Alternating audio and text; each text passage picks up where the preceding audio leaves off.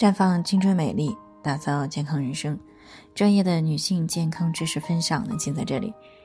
亲爱的朋友们，大家好。首先呢，还是要分享一下我们的联络方式。大家可以在我们最常用的聊天软件当中搜索 PK 四零零零六零六五六八，关注以后呢，回复自测，进行健康自测，可以更有针对性的了解自己的健康状况。接下来呢，开始我们今天的健康话题。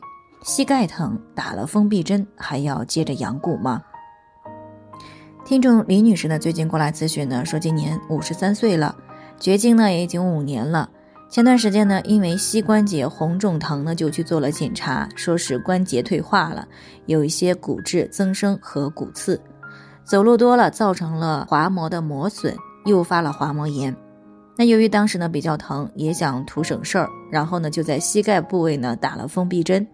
还别说呢，效果也非常不错。现在呢，一点都不疼了。但是呢，他不知道前段时间吃的这个补钙剂，还有硫胺软骨素这些补骨头的东西，还要不要接着吃？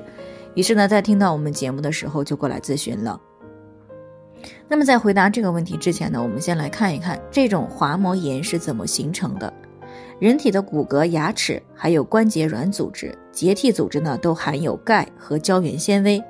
多数女性呢会在三十五岁前后呢达到骨量高峰，但是三十五岁以后呢，随着女性卵巢功能的衰退，雌激素水平降低以后，如果平时的饮食呢又处于低钙水平，那么骨质的流失呢就会大于合成，结果就是骨量开始减少。尤其是女性进入到更年期的时候，由于卵巢功能剧烈的下降，造成雌激素急剧减少。那这个时候呢，骨质的流失远远就大于了合成。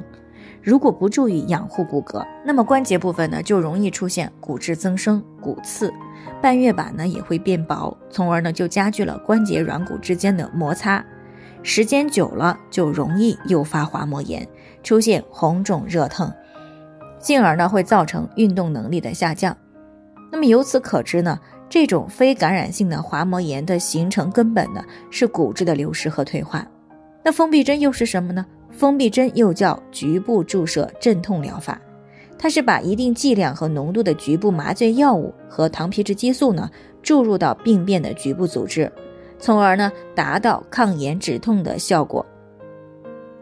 那么当人体组织或者是器官发生了慢性非感染性的炎症损伤或者是疼痛的时候，为了减轻局部的慢性炎症反应，缓解疼痛，可以采取这种封闭的方法。那么常见的适应症呢，有肌肉、韧带、滑膜、关节等部位的慢性劳损性疼痛。常用的药物有两类，第一类呢就是局麻药物，比如说利多卡因、普鲁卡因，它主要作用呢就是止痛。第二类呢就是糖皮质激素，比如说贝他米松、强敌松，它的主要作用呢就是降低局部的炎性反应。进而呢，抑制炎性因子的释放。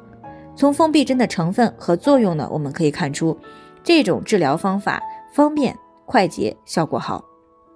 但是呢，并没有从根源上解决问题。而且呢，一个部位注射封闭针的次数呢是有限的。那如果不注意养骨，就容易加速关节的退化，严重了就不得不做关节置换手术了。所以呢，即使打了封闭针，局部不再红肿疼痛了，还是建议继续服用一些养骨的东西，比如说钙地制剂，比如啊硫胺软骨素等等，以放缓关节部位的退化速度。好了，以上就是我们今天的健康分享。那鉴于每个人的体质呢都有所不同，朋友们有任何疑惑都可以联系我们，那我们会根据您的情况呢做出专业的评估，并且给出个性化的指导意见。最后，海尔希望大家都能够健康、美丽常相伴。我们明天再见。